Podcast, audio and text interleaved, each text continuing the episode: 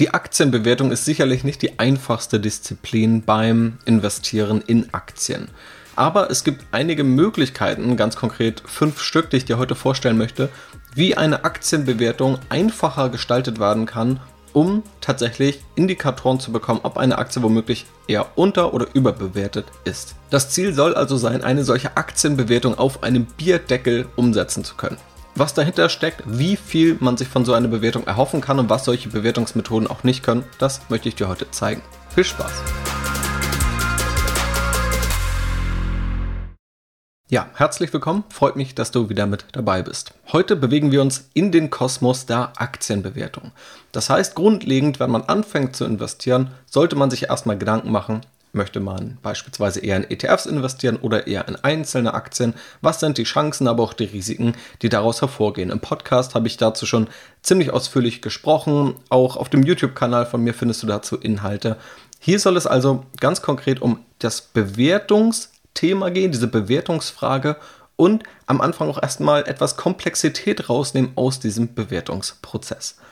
Wenn wir auf die Aktienbewertung schauen, woraus sich also auch ein Wert ergibt, der Wert einer Aktie, dann kommt man nicht an einem Modell vorbei und das ist das Discounted Cashflow Modell. Dieses Discounted Cashflow Modell ergibt den Wert einer Aktie und wenn eine Aktie dann am Markt teurer gehandelt wird, sollte man eher nicht kaufen, sondern verkaufen und wenn der Wert, der intrinsische Wert, der innere Wert einer Aktie höher ist als der Preis einer Aktie, dann sollte man tendenziell kaufen.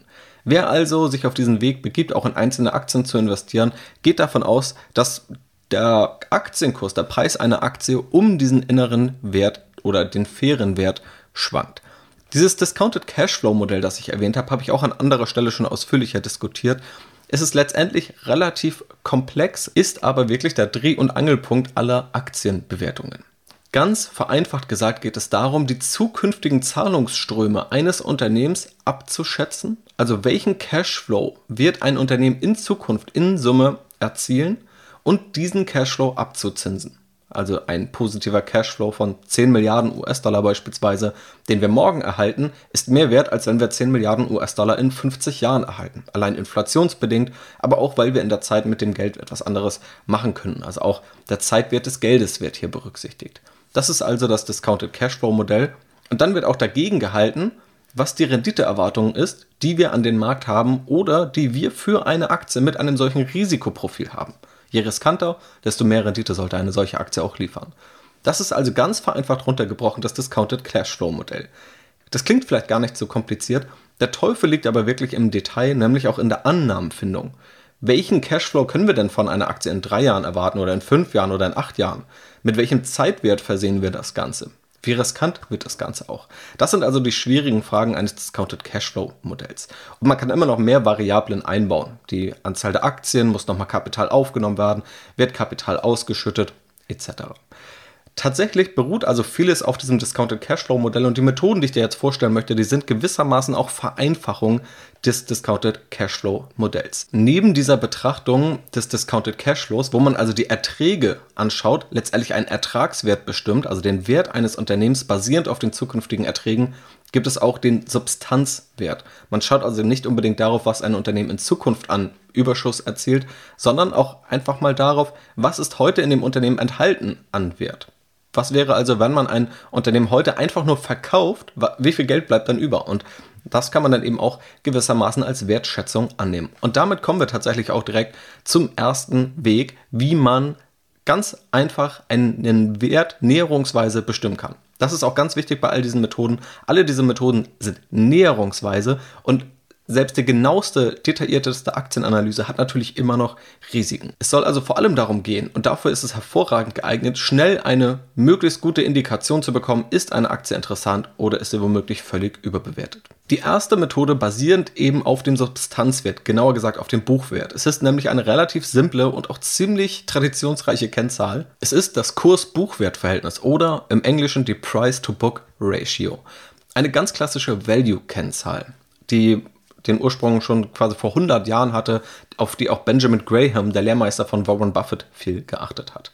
Was passiert bei dieser Kennzahl? Es werden letztendlich zwei Werte ins Verhältnis gesetzt. Und zwar der Kurs, also der Marktwert eines Unternehmens, also der Preis an der Börse, den wir zahlen, und das Eigenkapital, das in einem Unternehmen vorhanden ist. Schauen wir uns das Ganze bei einem konkreten Beispiel an, beispielsweise Volkswagen. Ich habe hier jetzt gezielt eine Aktie rausgesucht mit einem niedrigen Kurs-Buchwert-Verhältnis. Hier liegt das Kurs-Buchwert-Verhältnis nämlich gerade bei ziemlich genau 1. Das heißt, wenn wir nun Volkswagen am Markt kaufen, dann zahlen wir im Grunde nur das Eigenkapital des Unternehmens. Konkreter bedeutet das, du könntest jetzt, wenn du unendlich viel Geld zur Verfügung hättest, Volkswagen als Ganzes kaufen würdest alles an Vermögenswerten verkaufen, also alle Maschinen, Autos, Rohstoffe, die da vorhanden sind, zahlst davon die Schulden zurück und das, was du dann noch übrig hast nach dem Tilgen der Schulden, entspricht gerade ziemlich genau dem, was du an der Börse für Volkswagen zahlst. Ein Verhältnis von 1 gilt also traditionell, wenn eine Bilanzierung genau den Marktwert abbildet, als perfekt oder als Optimum. In der Praxis sind Unternehmen in der Regel mehr wert als das, was in der Bilanz ausgewiesen wird, gerade in den letzten Jahren durch aufkommende Technologieunternehmen durch immaterielle Vermögenswerte. Auch darüber habe ich im Podcast schon mal ausführlicher gesprochen, was der Impact auch ist von immateriellen Vermögenswerten, steigt dieses Verhältnis tendenziell eher. Wenn man jetzt auf Volkswagen schaut, dann gab es die letzten Jahre tatsächlich sogar ein Kurs-Buchwert-Verhältnis von unter 1. Das heißt, da lag man 2015 bei 0,76, 2016 ebenfalls, 2017 bei 0,8, 2018 bei 0,6. Das heißt, streng genommen, hätte man Volkswagen als Ganzes verkauft und direkt zu Geld gemacht, hätte man sogar einen Profit erzielt. Das ist erstmal aber auch eine eher theoretische Sichtweise, denn man muss natürlich auch alles dann tatsächlich verkauft bekommen. Dann gibt es ja noch Dinge wie Abfindungen, also da sind ja noch zahlreiche Mitarbeiter im Konzern. Und in der Regel findet sowas da nicht statt. Es gibt aber wirklich solche Fälle, wo Unternehmen immer mal wieder so günstig bewertet werden, dass Investoren diese kaufen, nur um sie dann letztendlich zu verkaufen. Aber das sind dann oftmals noch eher kleinere Unternehmen. Es kann aber gewissermaßen eine Untergrenze darstellen. Also irgendwann kann der Wert am Markt nicht mehr weiter sinken, weil man einfach das Unternehmen kaufen und zu Geld machen könnte. Deswegen, in diesem Sinne kann das Kurs-Buchwert-Verhältnis eine gewisse Untergrenze darstellen und es gibt auch einige Börsenindikatoren, die beispielsweise auf dem Kurs-Buchwert-Verhältnis beruhen und da eine gewisse Untergrenze festlegen, unter die der Markt nicht fallen sollte. Wenn er es doch tut, ist es eher ein Zeichen, dass es eine starke Unterbewertung gerade gibt. Die zweite Variante geht nun in die Richtung des Ertragswerts. Und sie ist tatsächlich ziemlich simpel und funktioniert vor allem bei Unternehmen, die gerade nicht rasant wachsen, sondern die ein relativ planbares, kontinuierliches Wachstum haben oder vielleicht auch einfach stagnieren. Auch das ist für diese Bewertungsmethode okay. Sie beruht in erster Linie auf dem Kurs-Gewinn-Verhältnis bzw. dem Kehrwert des Kurs-Gewinn-Verhältnisses. Das Kurs-Gewinn-Verhältnis, also das KGV, sagt aus, wie viel Euro zahle ich für 1 Euro Jahresgewinn. Also ein KGV von 20 bedeutet, ich zahle das 20-fache am Markt für 1 Euro Jahresgewinn bzw. für den Jahresgewinn. Der Kehrwert davon ist die aktuelle Gewinnrendite. Bei einem Kurs-Gewinn-Verhältnis von 20 wäre sie 5%. Also wenn ich 1 Euro Gewinn bekomme, unabhängig davon, ob dieser ausgeschüttet wird oder ob dieser im Unternehmen verbleibt, wenn mir ein Unternehmensanteil gehört, dann ist dieser 1 Euro auf mein 20 Euro Investment 5% Rendite, wenn der Gewinn gleich bleibt. Und das stellt die Basis für die zweite Bewertungsmethode dar. Habe ich also ein Aktienunternehmen, das eine Gewinnrendite aktuell von 5% hat und ich gehe davon aus, dass sich das Bewertungsniveau nicht ändert, also dass das Kurs-Gewinn-Verhältnis das gleiche bleibt und gehe ich davon aus, dass dieses Unternehmen weder wächst noch schrumpft, dann ist meine erwartete Rendite aus diesem Aktieninvestment 5%. Tatsächlich kann man hier auch die Wachstumskomponente relativ einfach mit einbeziehen. Nehmen wir mal an, wir haben diese Gewinnrendite, die aktuell bei 5% liegt und wir gehen davon aus, dass das Unternehmen um 3% wächst. Also ein bisschen inflationsbedingt und vielleicht 1% Effizienzsteigerung ähm, und einfach Verbesserung des Unternehmens. Dann haben wir 5% aktuelle Gewinnrendite, 3% Wachstum und wenn wir davon ausgehen, dass das Bewertungsniveau das gleiche bleibt, dann haben wir 8% Gesamtrendite, die wir von einem Investment erwarten können. Ein Beispiel für eine Aktie, bei der so etwas funktionieren kann, ist die Coca-Cola-Aktie. Vor allem deshalb, weil diese relativ kontinuierliche Gewinne und Cashflows liefert und planbarer ist als beispielsweise Wachstumsunternehmen. Auch bei Coca-Cola gab es natürlich immer mal Ausreißer, wo dann kurzfristig ein paar Quartale etwas überdurchschnittlich waren oder auch in der Corona-Pandemie gab es eher unterdurchschnittliche Quartale. Aber wenn man das Ganze gelettet, dann hat es tatsächlich eine relativ gute Konstanz. Coca-Cola steht aktuell bei einem KGV von ja, etwa 34, einem erwarteten KGV von 26 wenn man das jetzt mal mittelt auf einen KGV von 30, ergibt sich eine Gewinnrendite auf dem aktuellen Bewertungsniveau von 3,3%. Jetzt kann man sich noch die Frage stellen, welches Wachstum liefert dann diese Aktie? Zuletzt umsatzseitig ist die Aktie leicht geschrumpft, auch wegen der Corona-Pandemie. Wenn man sich die Vorhersage von Coca-Cola anschaut, ich bin einmal den Geschäftsbericht durchgegangen, dann peilt Coca-Cola ein Gesamtwachstum von 5 bis 6 Prozent an. 4% durch das Marktwachstum, minimale Effekte durch den Produktmix, noch einen minimal positiven Effekt durch Wachstum in Schwellenländern und 1 bis 2% mehr die Coca-Cola durch strategische Initiativen erreicht. Gehen wir mal davon aus, dass die Prognose von Coca-Cola hier stimmt, dann haben wir 3,3% Gewinnrendite, 5 bis 6% Wachstum, das heißt, wir liegen hier bei 8,3% bis 9,3% erwartete Rendite aus der Coca-Cola-Aktie. Natürlich unter zwei ganz wichtigen Einschränkungen, dass das Bewertungsniveau gleich bleibt, welches aktuell relativ hoch ist, also auch im historischen Verhältnis zu Coca-Cola überdurchschnittlich. Das heißt, es kann durchaus sein, dass das Bewertungsniveau leicht runtergeht und die Rendite senkt. Und diese Prognose des langfristigen Wachstums, die muss natürlich auch nicht garantiert sein. Sie kann auch sein, dass Coca-Cola hier tendenziell zu optimistisch schätzt. Das ist auch tendenziell die Neigung, die Unternehmen haben. Die werden in den selteneren Fällen zu pessimistisch schätzen. Gut, und dann drängt sich natürlich auch eine Frage auf, und zwar, wie kann man dann jetzt dieses Bewertungsniveau da noch irgendwie mit abbilden? Also wir haben gesehen, dass irgendwie Wachstum eine Rolle spielt, dass die Gewinnrendite, also das aktuelle Bewertungsniveau eine Rolle spielt, aber auch ein Bewertungsniveau kann sich ja verändern. Und ganz häufig, gerade bei Wachstumsunternehmen, sieht man es, dass Bewertungsniveaus am Anfang relativ hoch sind, man, kann sich nur mal die großen Tech-Unternehmen heute anschauen, Facebook, Amazon, Apple, die waren am Anfang sehr hoch bewertet, weil natürlich eine Wachstumserwartung in diesen Aktien drin gesteckt hat und je größer Unternehmen werden, desto eher sinken ihre Bewertungsniveaus. Und letztendlich kann man sich natürlich selber überlegen, wie man diese Faktoren alle einbaut, ob man sich da irgendwelche komplizierten Excel-Tabellen einbaut. Ich habe mir selber überlegt, aus eigenem Bedürfnis da ein kleines Online-Tool zu bauen, das du auch nutzen kannst. Es soll hier aber nicht nur um dieses Tool gehen, darin stecken aber genau die Mechanismen. Deswegen verdeutliche ich es gern daran. Nehmen wir mal die Aktie von Walt Disney, eine Aktie, über die ich auch schon zuletzt gesprochen habe. Und letztendlich ist die Herleitung der Annahmen natürlich auch total entscheidend. Also welches Wachstum wird die Aktie erreichen, welche Margen kann man erwarten ähm, und auch welches Bewertungsniveau ist langfristig realistisch. Aber genau das kann man eben hier einfließen lassen. Das ist die Aufgabe einer Aktienanalyse und Bewertung. Und dann kann man eben anhand beispielsweise dieses Renditerechners oder wenn man sich da eigene Tools bauen möchte, dann auch so, noch ein genaueres Bild verschaffen. Das heißt, was mache ich hier ganz konkret? Ich nehme den Preis, den man heute für das Unternehmen zahlt. Nehmen wir die Walt Disney Aktie, eine Marktkapitalisierung, also einen Börsenwert von 324 Milliarden US-Dollar.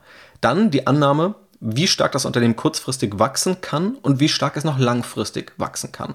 Um daraus dann letztendlich das Umsatzwachstum zu errechnen. Der nächste Schritt ist eine Nettomarge zu schätzen. Also wie viel Prozent dieses Umsatzes wird auch als Gewinn verbleiben. Das kann sich natürlich auch immer mal verändern von heute zur Zukunft. Das heißt, dann kann ich hier annehmen, dass Walt Disney langfristig 17 Prozent Nettomarge erzielen wird. Einfach nur erstmal als Beispielzahlen. Mit diesen Annahmen können wir jetzt schätzen, was Walt Disney in 10 Jahren an Umsatz erzielen wird und auch durch die Nettomarge, was da an Gewinn hängen bleiben wird. Und wenn wir dann das Kurs-Gewinn-Verhältnis annehmen, also wir sagen, unter diesen Voraussetzungen ist Walt Disney mit einem KGV von 18 fair bewertet. Dann multipliziert man den Gewinn mit 18 und hat den zukünftigen Wert, den Wert, den Walt Disney in 10 Jahren fair erreichen würde, basierend auf diesen Annahmen. Und dann kann man eben einfach durch eine mathematische Formel die Wertsteigerung, die jährliche Wertsteigerung errechnen, die eintritt, wenn Walt Disney vom heutigen Börsenwert auf den angenommenen Börsenwert in 10 Jahren steigt. Das heißt, man hat hier das Wachstum das man abschätzt. Man hat die Nettomarge, also den Gewinn, der letztendlich aus dem Umsatz resultiert, und das Bewertungsniveau. Letztendlich also drei Faktoren, mit denen man aber schon jetzt ziemlich viel und ziemlich umfassend Dinge abbilden kann. Man kann abbilden, ob das Unternehmen jetzt am Anfang stärker oder schwächer wächst und wie hoch das Wachstum in zehn Jahren sein wird. Zehn Jahre sind ja auch der von mir gewählte Zeitraum, wo ich denke, das ist ein gutes Kompromiss zwischen langfristig denken, aber auch so, dass man ihn noch irgendwo abschätzen kann. Dann, ob es noch irgendwo Potenzial gibt, Margen zu steigern oder ob die Margen wahrscheinlich eher unter Druck geraten werden und wo man eben auch im Vergleich zur vorherigen Methode vor allem auch noch das Bewertungsniveau einfließen lassen kann. Dann gibt es noch Erweiterungen, noch einzukalkulieren, wenn ein Unternehmen Geld ausschüttet, beispielsweise durch Dividenden oder Aktienrückkäufe, dass das ja auch eine Rendite ist, die nicht nur über diese Wertsteigerung abgebildet wird, die aber für uns als Aktionäre, die dann von einer Dividende beispielsweise profitieren, auch irgendwo berücksichtigt werden muss. Und auch das kann man dann einkalkulieren, wie viel Prozent des Gewinns wird ausgeschüttet und das eben auch in diese Renditeberechnung mit aufnehmen. Ich verlinke es dir, schau dir also diesen Renditerechner gern in Kürze an. Ich habe ihn auch schon in zahlreichen Aktienanalysen genutzt. Es ist auch der Dreh- und Angelpunkt meiner eigenen Investitionsentscheidungen und da werden, glaube ich, viele Prinzipien ganz gut klar. Die vierte Bewertungsmethode ist ebenfalls spannend und nutze ich auch immer mal wieder. Ich habe sie beispielsweise schon bei Amazon angewandt, bei Apple, bei About You vor kurzem oder auch bei Uber. Und zwei konkrete Beispiele davon möchte ich dir auch einmal zeigen. Und zwar ist es die Sum of the Parts Bewertungsmethode.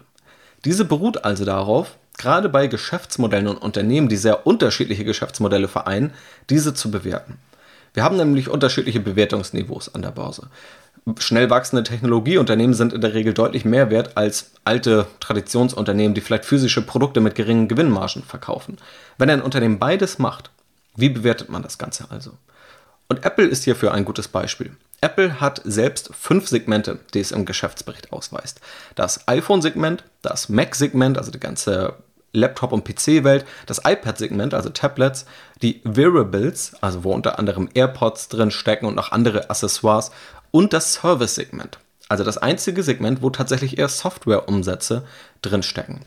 Das heißt, meine These war hier, dass das Hardware-Segment von Apple günstiger bewertet ist als das Service-Segment, da das Service-Segment zwar etwas weniger Umsatz erzielt, aber eine deutlich höhere Gewinnmarge hat.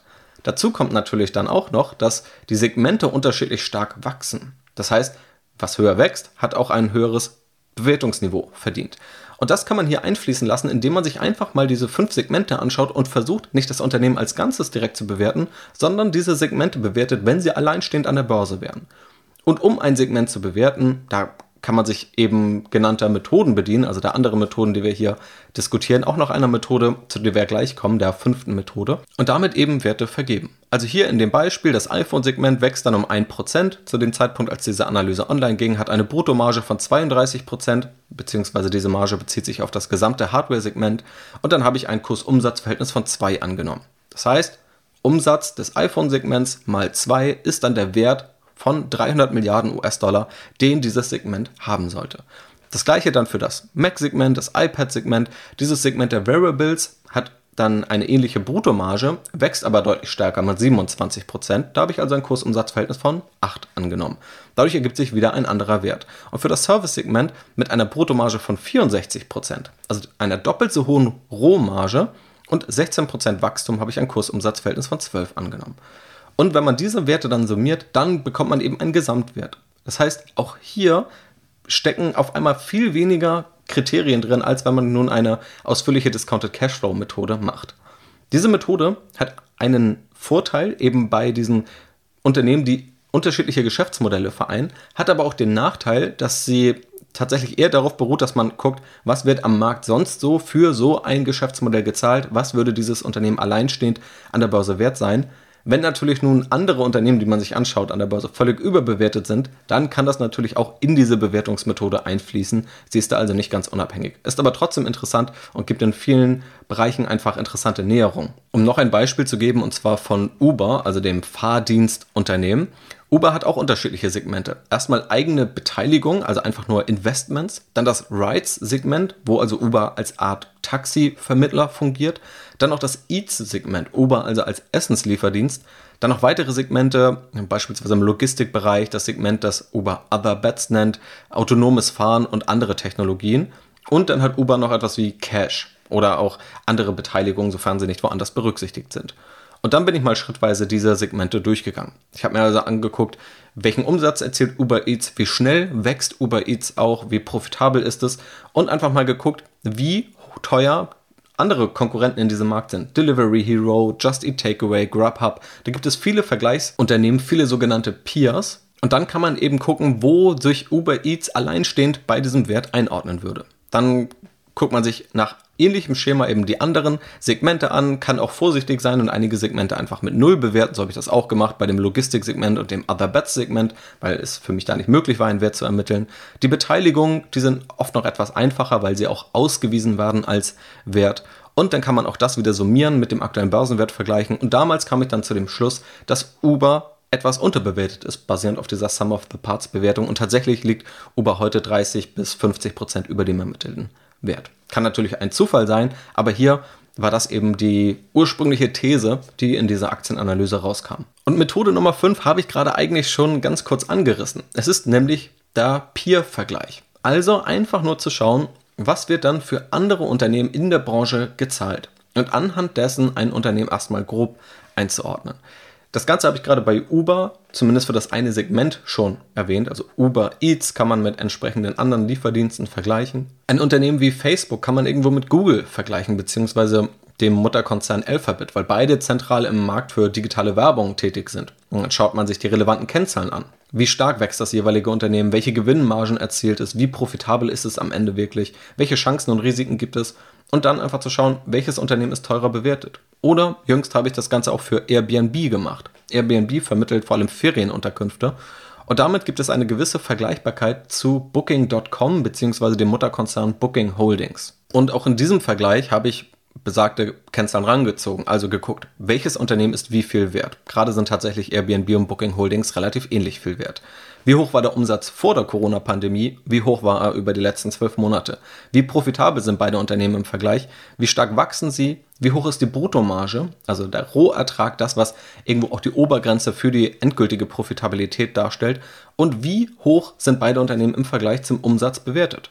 Beispielsweise ist Airbnb mit dem 20-fachen des Umsatzes bewertet, Booking Holdings nur mit dem 12-fachen. Das heißt, Booking ist ja günstiger bewertet. Booking ist auch deutlich profitabler. Airbnb ist unterm Strich noch nicht profitabel, auch wenn der Cashflow leicht positiv ist. Auf der anderen Seite wächst Airbnb stärker. Und dann kann man das natürlich für sich abwägen, auch was man überhaupt möchte. Möchte man hier die Wachstumschance Airbnb oder die etwas sicherere Wette, die auch profitabel ist, wie Booking?